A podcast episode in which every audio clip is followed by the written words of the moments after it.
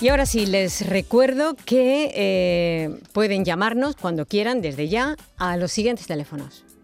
Para contactar con nosotros puedes hacerlo llamando al 95 50 56 202 y al 95 50 56 222 o enviarnos una nota de voz por WhatsApp al 616 135 135 por tu salud en Canal Sur Radio. Y como decíamos al principio, otorrinolaringólogos del Hospital Virgen Macarena difunden entre expertos europeos su nueva técnica para el tratamiento radical de la rinosinusitis crónica. Tenemos con nosotros a Serafín Sánchez, que es jefe de servicio de otorrinolaringología del Hospital Universitario Virgen Macarena. Serafín Sánchez, buenas tardes. Buenas tardes, Mariló. Eh, bienvenido y enhorabuena. Bueno, muchas gracias. También está con nosotros Ramón Moreno, él también es otorrinolaringólogo del Hospital Virgen Macarena y es uno de los especialistas que ha presentado esa nueva técnica para el tratamiento radical de la rinosinusitis. Ramón Moreno, buenas tardes. Buenas tardes, muchas gracias por la invitación. Bueno, en realidad enhorabuena a todo el equipo. Bueno, sí, la verdad es que es un equipo grande el que está detrás de todo esto. Bueno, para empezar, deberíamos saber qué es la rinosinusitis. Así que, eh, ¿me lo puedes explicar, Ramón, por favor? Bueno, la rinosinusitis es un proceso crónico eh, que se localiza en la nariz, en las fosas nasales y en los senos paranasales que consiste en la inflamación de las fosas nasales, la sensación de congestión, el desarrollo de dolores, cefaleas y, mucosidad nasal a lo largo de un periodo de tiempo de, entre días eh, hasta meses o incluso años. Es un proceso que puede llegar a ser crónico y durar pues muchísimos años a lo largo de toda la vida. ¿Y cómo se curaba hasta ahora? ¿Qué había que hacer? Pues eh, fundamentalmente eh, hasta ahora el tratamiento fundamental había radicado en el uso de antibióticos, eh, pero los antibióticos pueden tener muchos efectos secundarios. después también se habían utilizado muchas medidas convencionales, lavados nasales, tratamientos con analgésicos para intentar llevar el día a día, porque son enfermedades muy, muy invalidantes que repercuten mucho en la calidad de vida de los pacientes. Entonces al final, más que un tratamiento erradicador, eh, o sea, que, que, erradicara la enfermedad, lo que, lo, que se, lo que se ha utilizado básicamente han sido pues tratamientos para un poco subsistir. Eh, eso ya desde hace bastantes años hasta ahora pues ha ido mejorando porque se han ido utilizando tratamientos más concretos y, después la cirugía eh, pues ha ido dando lugar a resultados cada vez más, a tratamientos más eficaces. ¿Y en qué, en qué ha cambiado? ¿En qué consiste ahora esta técnica tan innovadora que habías propuesto? Pues eh, la, técnica quirúrgica que proponemos desde el Hospital eh, Virgen Macarena eh, fundamentalmente se basa en, la radicalidad de la resección de toda la, patología. Normalmente el tratamiento de este tipo de enfermedades se veía muy un poco se veía un poco derivado de la capacidad técnica que podíamos llegar a tener a la hora de abordar estas enfermedades. ¿Qué ocurre? Que en los últimos 20, 30 años eh, ha habido en nuestra especialidad una explosión técnica, una explosión a base de avances técnicos y hemos podido ir incorporándolos progresivamente en nuestra actividad clínico-quirúrgica diaria. De esa manera hemos podido ir eh, desarrollando técnicas cada vez más complejas y esas técnicas eh, pues han ido teniendo efectos o resultados en este tipo de pacientes pues más eficaces, donde resecamos la enfermedad de una manera muchísimo más radical y de muchísimo más segura. Menos invasiva, me imagino. Al final eh, son eh, técnicas mínimamente invasivas porque son técnicas endoscópicas en las ah, que nosotros introducimos los instrumentos eh, por vía por, por, los orificios nasales.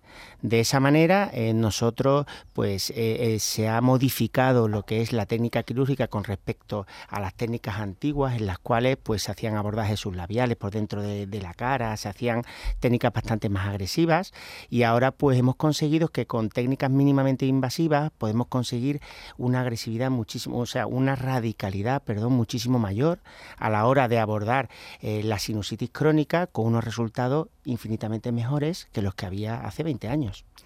Serafín, y para validar la técnica, eh, eh, habéis, habéis liderado un grupo multicéntrico internacional. Eso es muy importante, ¿verdad? Sí, hoy día no cabe duda de que las tendencias hay que entender que son de éxito cuando se trabaja en equipo y los equipos abarcan distintos centros, incluso distintos países. Eso aporta mucha experiencia, tienes la posibilidad de contar con los mejores especialistas y al final eh, la unión hace la fuerza y los mejores resultados, efectivamente, sí. Esta reunión científica, además, eh, ha sido el marco, yo creo, idóneo, ¿no? Donde este servicio del Hospital Sevillano ha consolidado, además, eh, se ha consolidado como centro de prestigio internacional. Pero además, al doctor Ramón Moreno, a quien tengo aquí a mi derecha, ha sido elegido como representante de España en el Comité Internacional de la Sociedad Europea de Rinología. ¿Esto qué significa, Ramón, para ti, para el hospital, para Andalucía? ¿Qué significa? Pues eh, para mí es un tremendo orgullo, pero eh, realmente mm, desde el punto de vista individual no tiene mucha importancia. Yo creo que sobre todo es eh, focalizar sobre una persona lo que ha sido el trabajo de un grupo de personas muy grande. Entonces al final realmente lo que significa es que realmente vamos cogiendo una posición a nivel internacional donde nosotros desde aquí, desde Andalucía, desde el propio Hospital Virgen Macarena, pero relacionado con muchísimos hospitales de Andalucía, también con hospitales del resto de España, de Barcelona, hospitales de Valencia e incluso hospitales estadounidenses, eh, pues hemos conseguido eh, trasladar a la opinión científica una técnica que, se ha desarrollado aquí en nuestra tierra. Entonces, pues para nosotros es una oportunidad, es una oportunidad de poder eh, decirle a, todo, a todo nuestro entorno de, de compañeros, a todo nuestro entorno de otorrino y a toda nuestra sociedad que aquí se está trabajando mucho, se están haciendo, considero que las cosas muy bien, porque estamos en un grupo de trabajo donde eh, no nos falta la ilusión, no nos falta eh, el esfuerzo, no nos falta la pasión y se consiguen pues resultados que en este caso son bonitos porque son reconocimientos que aunque realmente son simplemente un paso más en el camino de un proceso muy largo, pero que sí son reconocimientos que te dan fuerza para seguir hacia adelante e intentar luchar pues, pues seguir ofreciéndole a, los pacientes las mejores oportunidades. Todo lo que impulse la innovación, la investigación, evidentemente es necesario y en este campo podemos hablar de una población quizá numerosa, ¿no? afectada de, este problema precisamente que estáis tratando. Me refiero a enfermedades inflamatorias nasales, eh, de poliposis nasal, por ejemplo, ¿no? Hace un par de semanas en el 72 Congreso Nacional de la Sociedad Española de Otorrinolaringología y cirugía de cabeza y cuello. Me lo estáis haciendo decir demasiadas veces y, estoy teniendo mucha suerte. Veremos a ver. Mm, bueno, ahí hablaba de la, de la poliposis, ¿no? Dice que afecta eh, entre un, casi un 5% de, de la población y que es más frecuente entre hombres eh, que mujeres y que y más eh, frecuente en la cuarta década de vida y en fin es más habitual además en pacientes con asma a mí me gustaría que me explicarais eh, por qué se produce, cómo se produce, si se puede de alguna manera, a, ver, Serafín, eh, se, puede evitar de alguna forma o qué es lo que hacemos mal para llegar a, tener ese problema. Eh, es una enfermedad crónica que tiene muchos factores de, que la producen, es decir, que las causas son múltiples. tan múltiples como que en muchas ocasiones es muy difícil determinar una sola causa. Sí sabemos que el tabaco influye en la generación de pólipos nasales, por lo tanto, una de las medidas que siempre recomendamos los otorrinolaringólogos es evitar el tabaco, no solo por los pólipos, sino por la cantidad de otras enfermedades que van a producir. Pero en este caso, evitar el tabaco sí es bueno para prevenir enfermedades de inflamación en las fosas nasales. Luego también tenemos otra serie de factores que son los que causan la la inflamación crónica y estamos trabajando en, ese campo. Por ejemplo, eh, se está hablando mucho de algunas bacterias que emiten algunas toxinas que de una manera imperceptible pero prolongada en el tiempo pues son como, como bombas epiteliales que rompen el epitelio y permiten que entre la inflamación. Y luego lo que estamos profundizando muchísimo más es en el conocimiento de lo que hay debajo del epitelio, de lo, que, lo que hay eh, por debajo de, las, de, las, de las células que nos defienden del exterior, porque en esa zona subepitelial es donde se libran las batallas de las células del cuerpo humano contra los agentes exteriores, lo que llamamos alergenos, lo que llamamos eh, agentes inflamatorios del exterior. En, en ese campo de batalla es donde la investigación está llevando a cabo los mayores avances científicos, sobre todo porque se están descubriendo nuevos medicamentos que actúan muy poderosamente en esta zona y conseguimos tener muchos mejores resultados en la eh, reducción de los pólipos y sobre todo facilitando la calidad de vida de los pacientes. Este trabajo de investigación en el subepitelio pues es el que va a dar mayores satisfacciones en los próximos años. Em, en este congreso concretamente hablabais de, fármacos biológicos eh, como eran capaces de reducir la masa del pólipo nasal y, yo me pregunto, ¿qué son los fármacos biológicos? Pues los fármacos biológicos, como su propio nombre indica, están generados por seres vivos. En este caso, eh, la ciencia farmacológica lo que hace es utilizar eh, mecanismos eh, para extraer determinadas moléculas, bien de seres humanos modificando algunas células, o bien de, por ejemplo, de, ratones que puede modificar también estas células y al final generan pues una serie de lo que se llama anticuerpos, que son moléculas que van a luchar contra los agentes externos que causan la inflamación cuando los colocamos dentro del cuerpo humano. Estos fármacos biológicos se denominan fundamentalmente y ocupan fundamentalmente el campo de los anticuerpos monoclonales, porque son moléculas que se generan en grandes cantidades, se introducen en el cuerpo humano habitualmente con inyecciones subcutáneas o alguna inyección intravenosa y ya permiten que el cuerpo humano luche contra esos agentes inflamatorios. Estos agentes biológicos tienen un desarrollo cada vez más creciente porque vamos conociendo mucho mejor las moléculas sobre las que atacar, sobre las que dirigir estos anticuerpos monoclonales. Y si esto funciona, puede ser una alternativa a las intervenciones, quizá no haga falta llegar a, más. Eso quizás sea el futuro al que nos dirigimos. En el camino tenemos que conocer mucho mejor el comportamiento dentro del cuerpo humano de estas moléculas nuevas, porque como pasa en medicina en general, mm, todos los medicamentos tienen unos efectos mm, beneficiosos, pero también tienen unos efectos eh, adversos o efectos eh, indeseables. Eh, tenemos que conocer con mucha más investigación dónde está el límite, dónde está la barrera entre los efectos beneficiosos y los perjudiciales.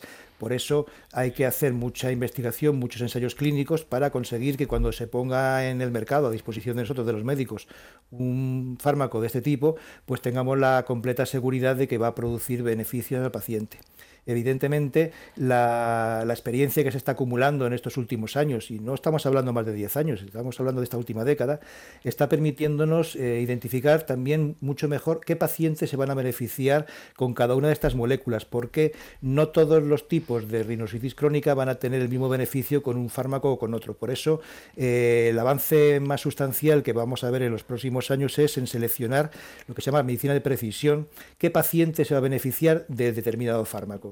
Y esta es la buena noticia que le vamos a ofrecer a los pacientes en los próximos años. Me parece interesantísimo. Ahora, eh, Ramón, si, te parece, me gustaría que, nos contaras tú eh, cuáles son los síntomas. Eh, para que nosotros podamos reconocerlos, porque siempre estamos diciendo, al menos en otro tipo de enfermedades, insistimos mucho en la, idoneidad de que al primer síntoma ya deberíamos poner pie en pared, ¿no? Sé si también en este tipo de, de enfermedades también podríamos hacer lo mismo. ¿Qué vamos a notar nosotros para que eh, nos suene la alarma y decir, ve al médico porque es mejor llegar temprano que tarde.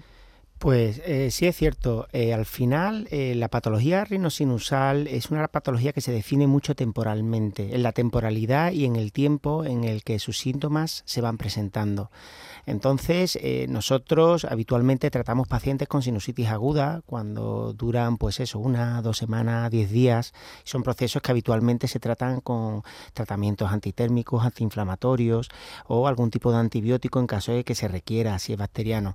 Pero realmente donde, donde más radica la investigación en estos momentos es los procesos de rinosinusitis crónica. La rinosinusitis crónica realmente es, ese proceso crónico que repercute de una manera más sustancial en la calidad de vida del paciente, tanto en su calidad de vida como en su capacidad de enfrentarse a las situaciones del, del trabajo, a situaciones sociales, a situaciones personales, incluso pues donde más repercuten los tratamientos crónicos a los que se, a los que se ven sometidos para intentar controlar sus síntomas.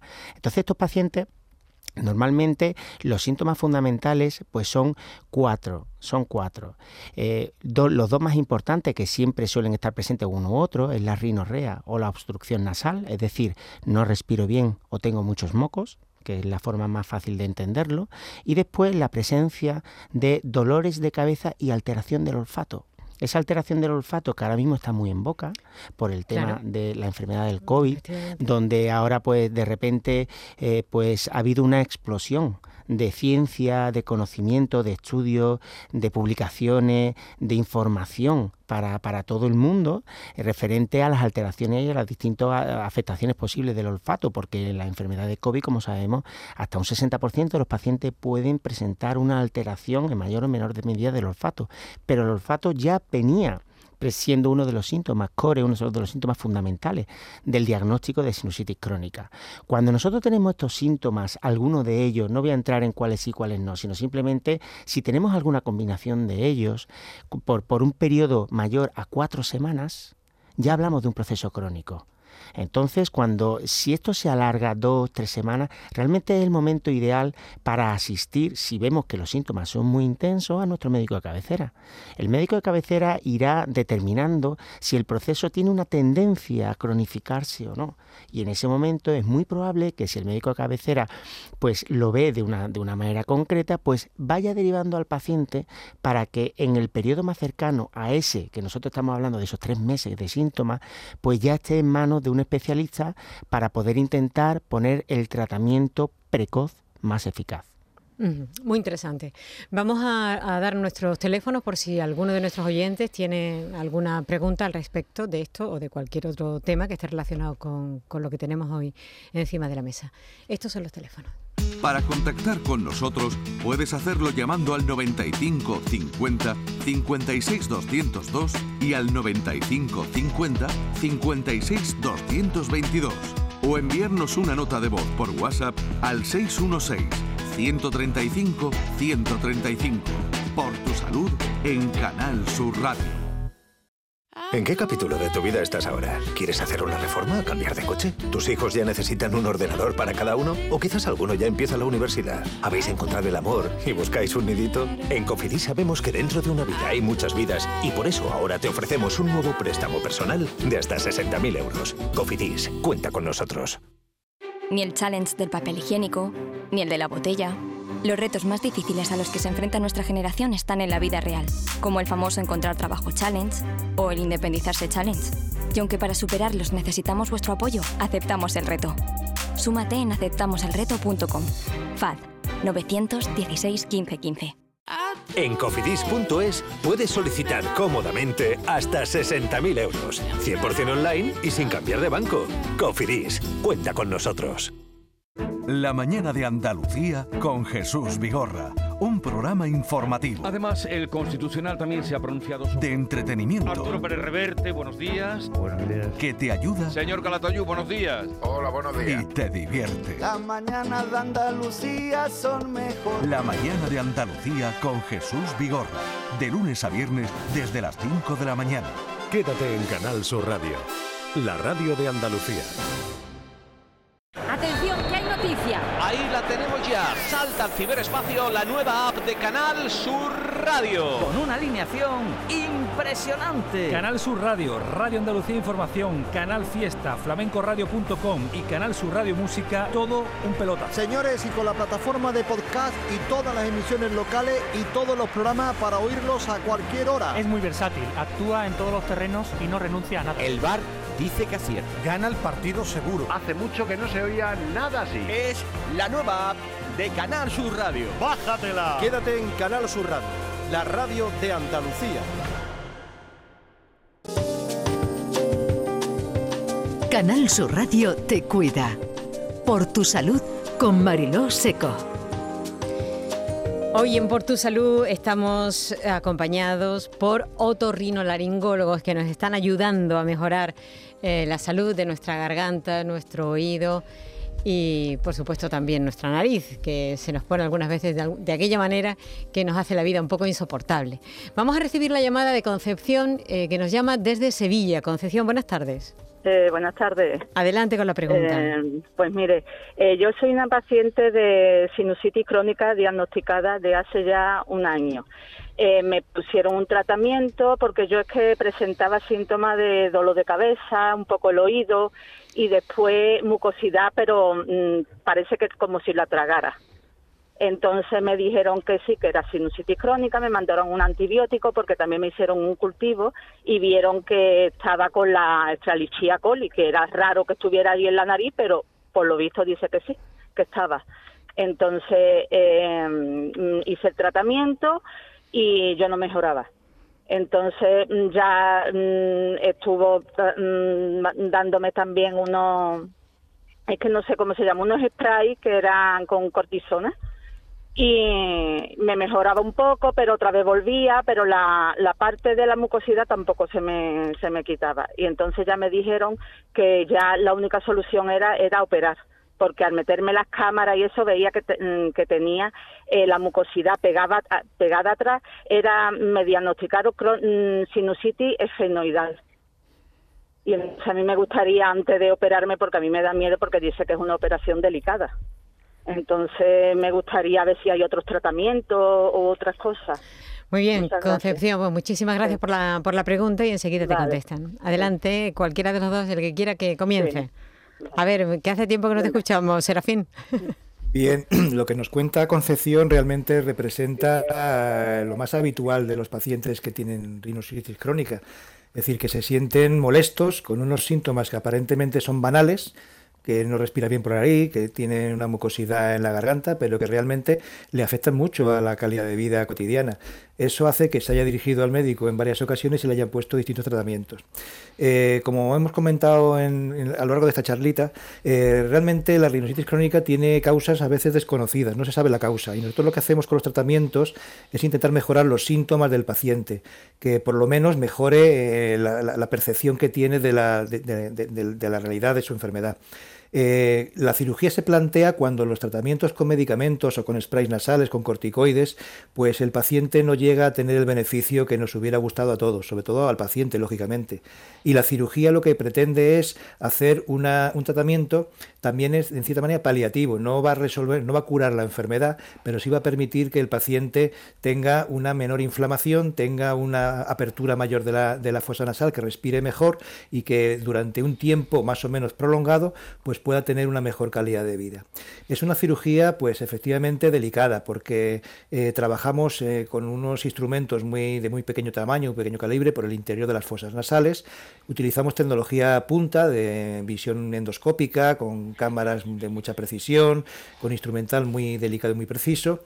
Y lo que sí es cierto es que estamos eh, trabajando en una zona anatómica de alto riesgo, porque estamos cerca del ojo, cerca del cerebro, cerca de sitios con importancia eh, anatómica pero para eso los pacientes pueden tener la gran tranquilidad de que somos especialistas en ese tema y que sabemos lo que hacemos. Entonces conocemos muy bien la anatomía, conocemos muy bien los instrumentos y podemos aportar una gran tranquilidad de que la cirugía va a conseguir una extirpación de la mucosa inflamada, que es lo que comentaba mi compañero el doctor Ramón Moreno, de lo que causa la, la, la esa inflamación de la mucosa.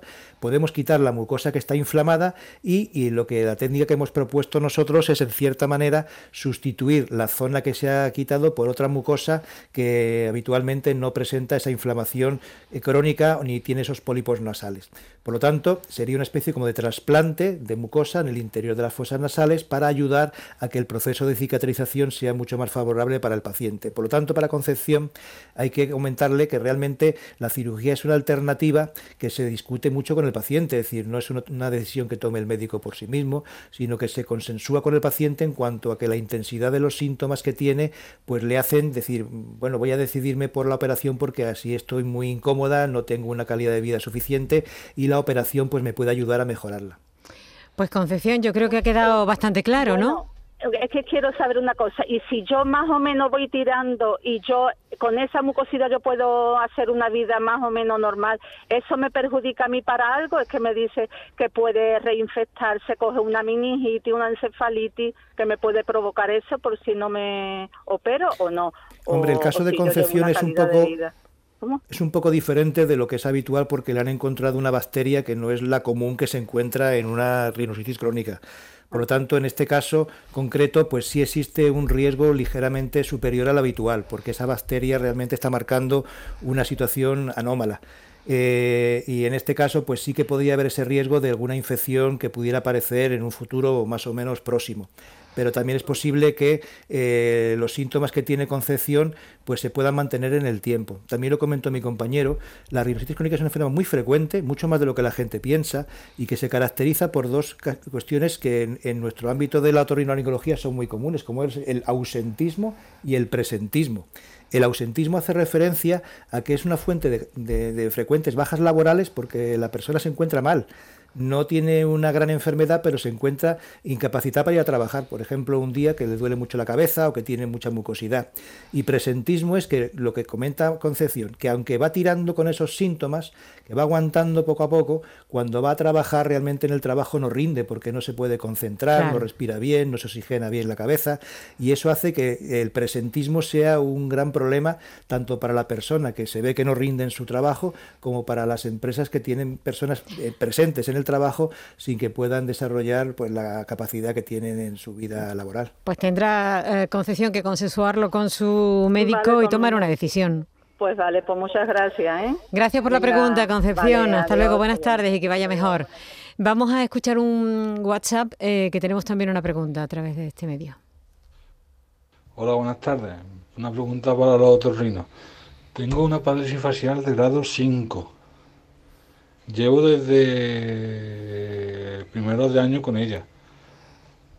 Y la verdad que la mejoría ha sido muy, muy poca. A ver cómo, qué solución podría tener o qué alternativa, más, qué alternativa se podría tomar. Muchas gracias y un saludo. Sí. Moreno. Bueno, la parálisis facial eh, grado 5, una parálisis facial bastante avanzada, eh, donde hay una afectación importante de la motilidad de una mitad de la cara, derivada de eh, pues una afectación del propio nervio facial que lleva la, la movilidad, pues eh, son dos nervios faciales, uno para cada lado de la cara. Entonces el hecho de que se haya afectado en un grado 5, pues una afectación severa. El problema de una parálisis facial eh, en sí, la parálisis facial es la expresión de un problema de base. Lo que hay que preguntarse es cuál es el problema de base que ha generado esa parálisis facial. Cuando es alguna lesión o es alguna afectación neurológica, pues un poco eh, la mejoría se va llevando a cabo a lo largo de los meses. O cuando es una parálisis que nosotros llamamos parálisis afrígore, que es una parálisis desconocida idiopática, que es inflamatoria, no se sabe muy bien por qué, aparece como si fuera una especie de infección viral y desaparece la infección, pero se queda la parálisis. Normalmente puede tardar en recuperarse incluso hasta seis meses.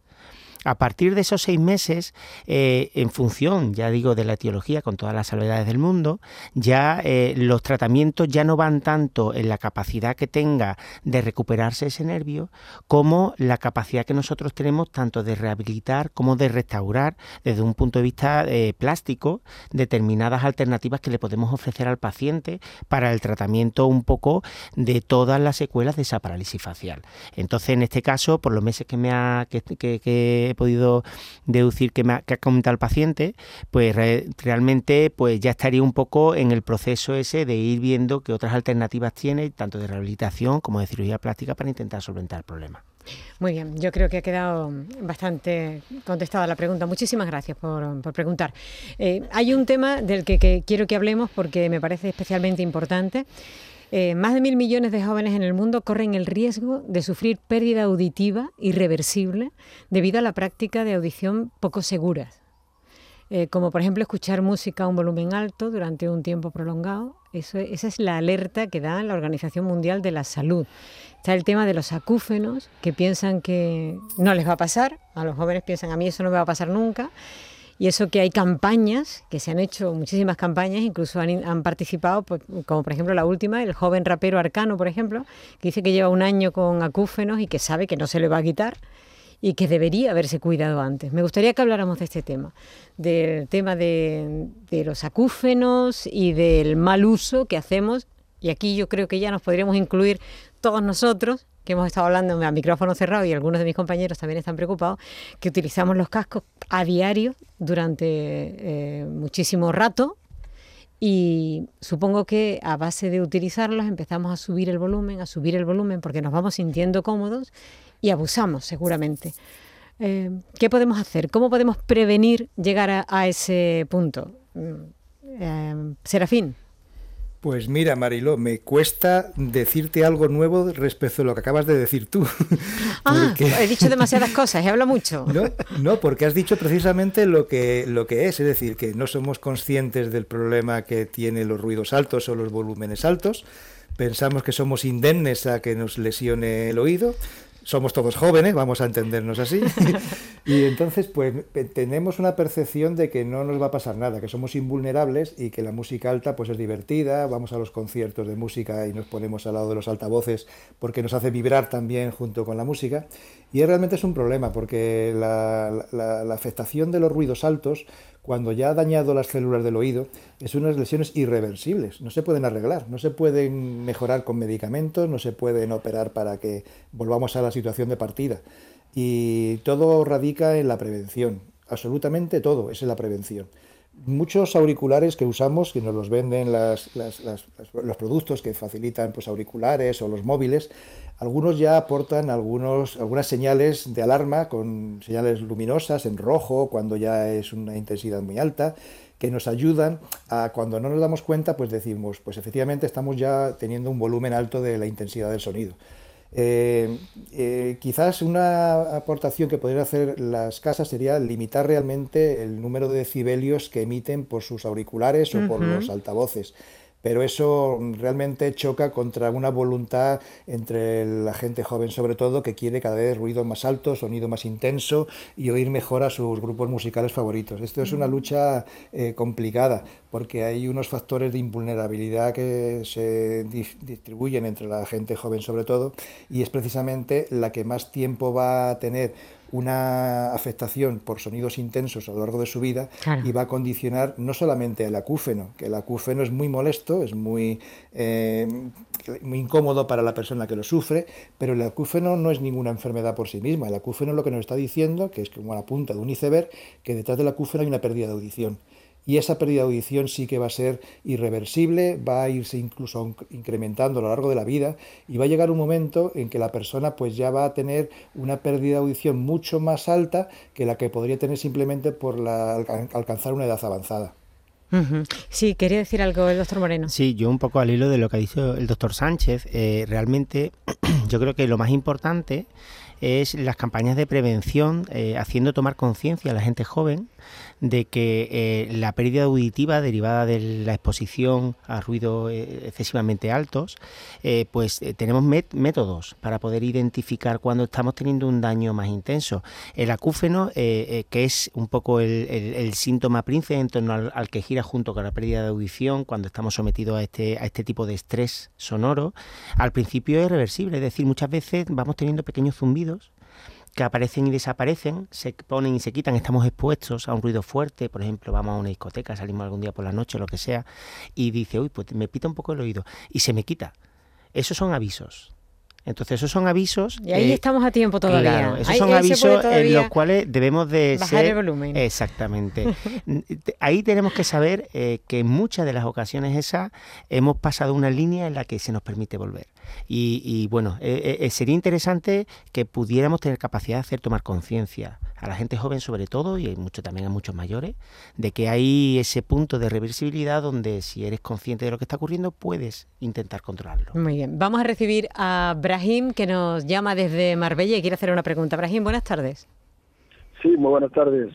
Adelante. Eh, mi, hijo tuvo un accidente hace así como 15 años, 15 años, no, no, no, ah, eh, eh, en el 2015, en el 2015 tuvo un accidente eh, de moto y entonces, claro, le afectó la cara y sobre todo la parte facial, es decir, por la mejilla, tuvo rotura y luego mm, fue intervenido en el hospital aquí de Málaga, Carlos Raya.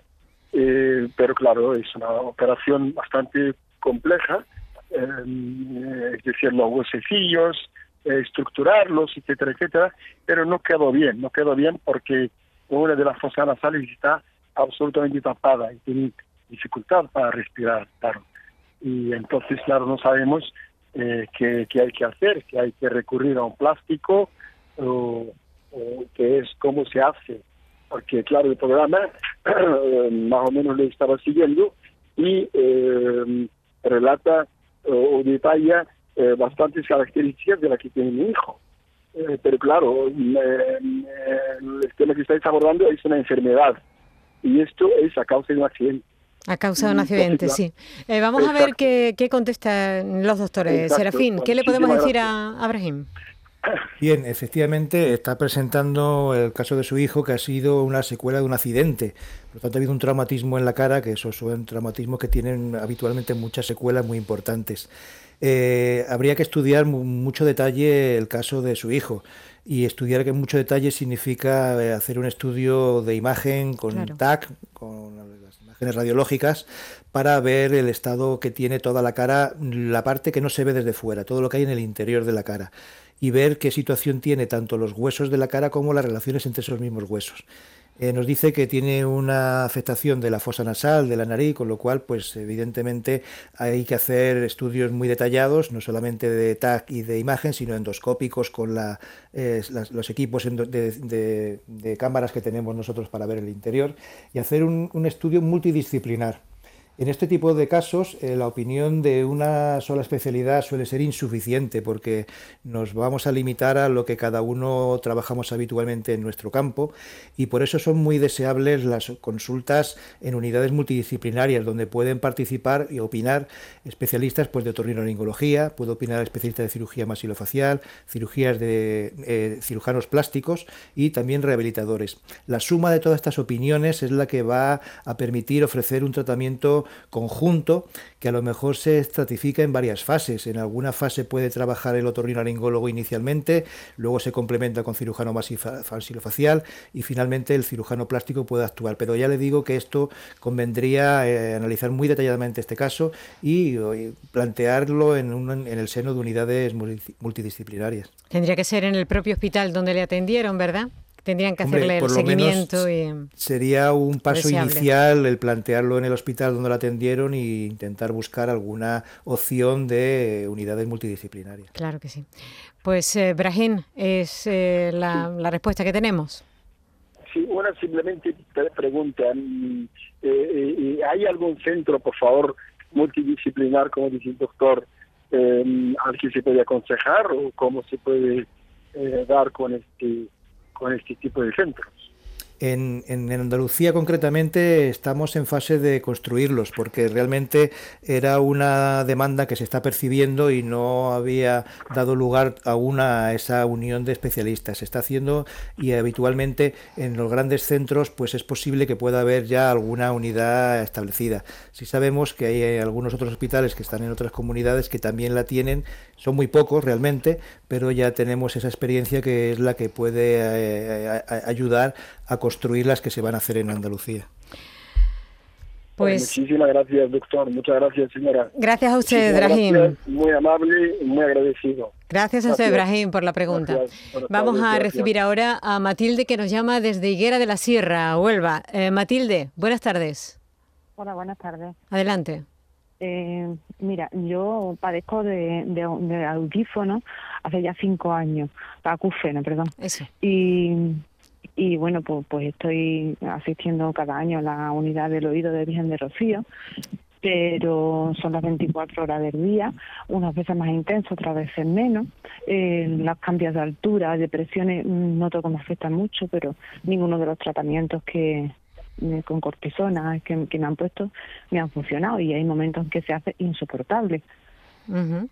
Sí, adelante, Ramón.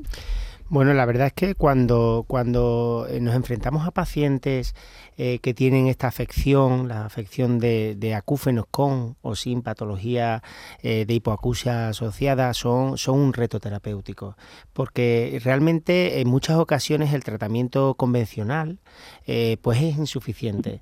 Entonces, en este tipo de pacientes sí es cierto que se hace absolutamente fundamental un tratamiento por distintas especialidades, no solo por otorrino, porque porque en muchas ocasiones el problema ya no solo afecta al, aspecto objetivo de tengo un problema auditivo porque escucho un ruido, sino afecta al, a todo lo que es la esfera emocional. Y en muchas ocasiones son pacientes pues que tienen muchísimo estrés, son pacientes que están realmente afectados desde un punto de vista psicológico y necesitan un abordaje multidisciplinar.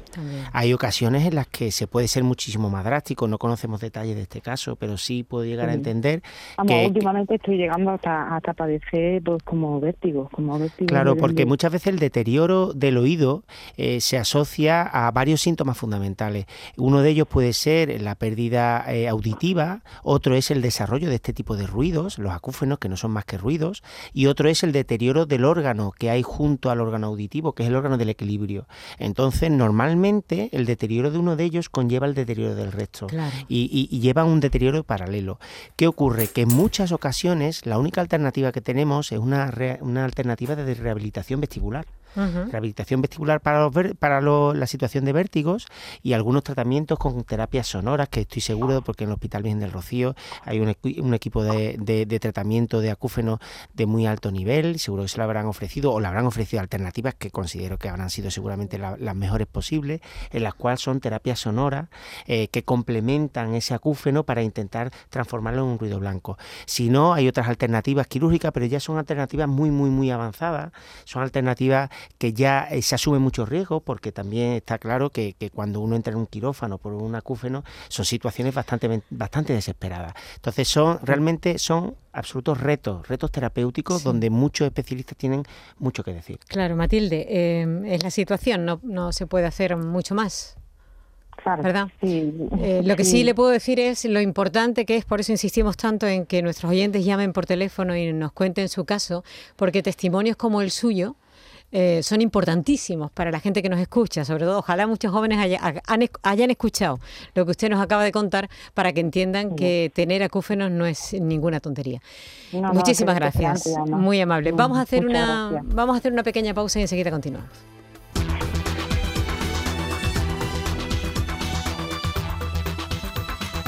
Canal Sur Radio. Por tu salud.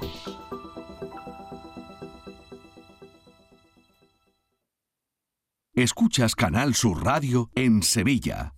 Yo ya no pago por mi consumo y digo chao, digo chao, digo chao, chao, chao, a tú lo mismo. Vente conmigo, nuestro petróleo es el sol. Dile chao. Bienvenido al autoconsumo. Dimarsa.es un Mercedes-Benz tiene que estar siempre impoluto. Por eso, y para que puedas reparar cualquier golpe, por pequeño que sea, te ayudamos con hasta 150 euros de descuento sobre la franquicia de tu seguro. Y para que no te quedes sin coche en ningún momento, tendrás a tu disposición un vehículo de sustitución durante ese día totalmente gratis. Concesur y Fervial, tus concesionarios Mercedes-Benz en Sevilla. ¿Sabías que no tienes por qué convivir con el dolor? La Clínica HLA Santa Isabel te ayuda a aliviar tus molestias con su nueva unidad contra el dolor. Este nuevo servicio ofrece tratamientos para el dolor crónico como hernias discales, dolor lumbaro cervical, cefaleas, trigémino, artrosis y otras patologías. Pide tu cita en la Clínica Santa Isabel al 954-570-004 en Luis Montoto 100. HLA Santa Isabel cuida de ti. Bienvenidos a Sacaba. Mil metros de electrodomésticos con primeras marcas. Grupos Whirlpool, Bosch y Electrolux. Frigoríficos, lavadoras, hornos, vitros. ¿Quieres más? Aires acondicionados, aspiradoras, pequeños electrodomésticos. Y financiamos en 12 o 20 meses sin intereses solo tú y Sacaba. Tu tienda de electrodomésticos en el Polígono Store en calle nivel 23. Ven a ver nuestra exposición y sus 25 años de experiencia. Sacaba. Mientras duermes, hay mucha gente de radio. Gente que está viajando, limpiando, conduciendo, repartiendo, vigilando. Toda esa gente forma parte de un club y están en la mañana de Andalucía, el club de los primeros de Canal Sur Radio, con Charo Padilla. De lunes a viernes, desde las 5 de la mañana. Quédate en Canal Sur Radio, la radio de Andalucía.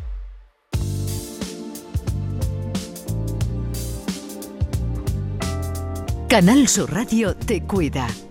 Por tu salud con Mariló Seco. Hay algo que, de lo que me gustaría hablar y es del estrés. En este caso no, no el estrés sonoro al que en un momento determinado uno se somete y por eso puede tener otro tipo de problemas, sino el estrés habitual que cualquiera de nosotros puede tener y que nos puede afectar eh, pues al oído o a la garganta hasta el punto de dejarnos afónico. Y a ver si me podéis decir algo que no sea simplemente, pues no te estreses. a ver, Serafín. Bueno, realmente eh, eh, quizás hemos dedicado más atención a este problema que tú comentas de la voz, de la garganta, ahora después de la fase más aguda, más, más, más dura de la pandemia. Sí. Porque realmente durante la pandemia hemos tenido todos la, la, oportunidad de utilizar las mascarillas que nos han dado tanta tranquilidad a la hora de los contagios. Es decir, la mascarilla filtraba el aire que nos llegaba a, la nariz, a, la garganta, a los pulmones, y en ese filtro quedaban los virus y quedaba también la humedad del ambiente. Y esta parte beneficiosa del virus pues se contrarrestaba con la parte negativa de la humedad. La garganta necesita humedad para funcionar adecuadamente. Y esta humedad proviene en parte por el exterior, por el aire que llegamos a nuestra garganta, y otra parte la genera el propio cuerpo para ayudar a que tengamos siempre un moco que nos cubra las mucosas que tenemos dentro de la nariz y de la garganta. Toda esa situación de, equilibrio entre la humedad y lo que se queda con la mascarilla se ha quedado roto y ha tenido un impacto negativo en cuanto a que hemos tenido mucha más sensación de sequedad de garganta, hemos tenido más necesidad de carraspear, aclarar la garganta y todo eso se une ya a lo que tú comentas del estrés cotidiano, pero fundamentalmente ahora mismo estamos ya eh, superando la parte de pandemia, pero todavía no nos hemos acostumbrado, y de hecho lo seguimos utilizando en muchas ocasiones en los interiores de los edificios, a las mascarillas. Por eso es tan importante el recrear ambientes de cierta humedad ambiental donde más tiempo pasemos en nuestra casa, en nuestro salón, el dormitorio, o ayudar a que el cuerpo genere más líquido interno teniendo una hidratación importante, es decir, beber agua, pero desde el punto de vista del otorrinolaringólogo, el agua que queremos que bebamos eh, debe ser poca cantidad y muy frecuente, con objeto de que se quede en el organismo durante más tiempo y no la orinemos, que a fin de cuentas la expulsaríamos del, cuerpo. O sea, eso sería un buen eh, sistema de prevención, eh, beber agua y mantener la humedad del aire en la medida que se pueda para, todo, ¿no? sobre todo la garganta. ya, que el estrés a veces es difícil de combatir, vamos a intentar combatirlo con alguna medida a nuestro alcance. Sí, Ramón, querías decir algo. Eh, bueno, eh, ahora micrófono cerrado hablábamos un poco de, las situaciones de estrés que estamos viviendo también asociado a toda esta época de la pandemia y, esa descompensación eh, a partir de la mascarilla también se ve incrementada por esa descompensación de, a nivel en la esfera emocional que hablábamos antes, ¿no? Y ese estrés que estamos viviendo que genera una tensión añadida y descompensa pues todo nuestro equilibrio a nivel de, de aspectos como la propia fonación, el hablar.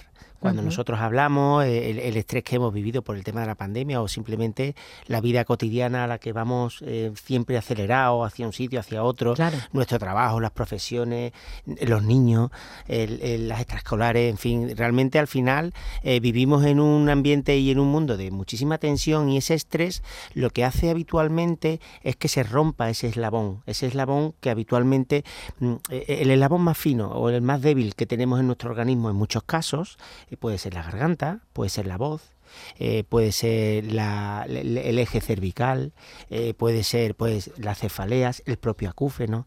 Entonces realmente eh, vemos como el estrés que estamos viviendo en, muchas en muchas situaciones de nuestra vida cotidiana, incrementando, incrementado por la época que hemos vivido de esta pandemia monstruosa, pues puede condicionar que ese eslabón débil que tenemos en cada uno de nuestro organismo se rompa y se, y se traduzca pues, en una disfonía o se traduzca en una faringitis crónica reagudizada y al final son síntomas donde vemos cómo eh, la situación descompensada de estrés eh, vital, eh, pues puede acabar provocando un empeoramiento de esos síntomas y que estemos viviendo esas enfermedades de una manera mucho más intensa.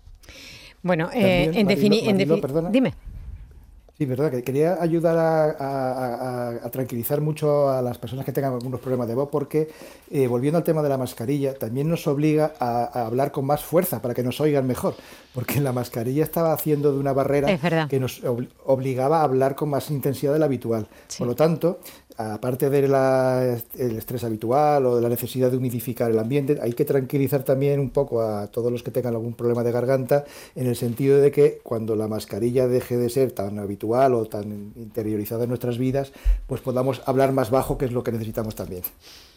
Bueno, pues con eso nos vamos a quedar. Hay que tranquilizarse, no, no hay que ponerse demasiado nervioso con estos temas porque todos tienen una explicación. Y por otro lado, eso sí, la prevención, cuidarnos es importantísimo.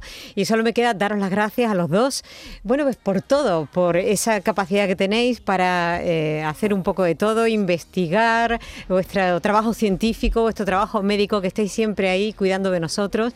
Y también por haber estado hoy aquí y, y ayudarnos de esta manera tan directa. Eh, Serafín Sánchez, jefe de servicio de otorrino laringología del Hospital Universitario Virgen Macarena y Ramón Moreno, eh, también otorrino laringólogo del mismo hospital y por ese trabajo enorme que habéis hecho y ese avance. Gracias a los dos por haber estado con nosotros esta tarde.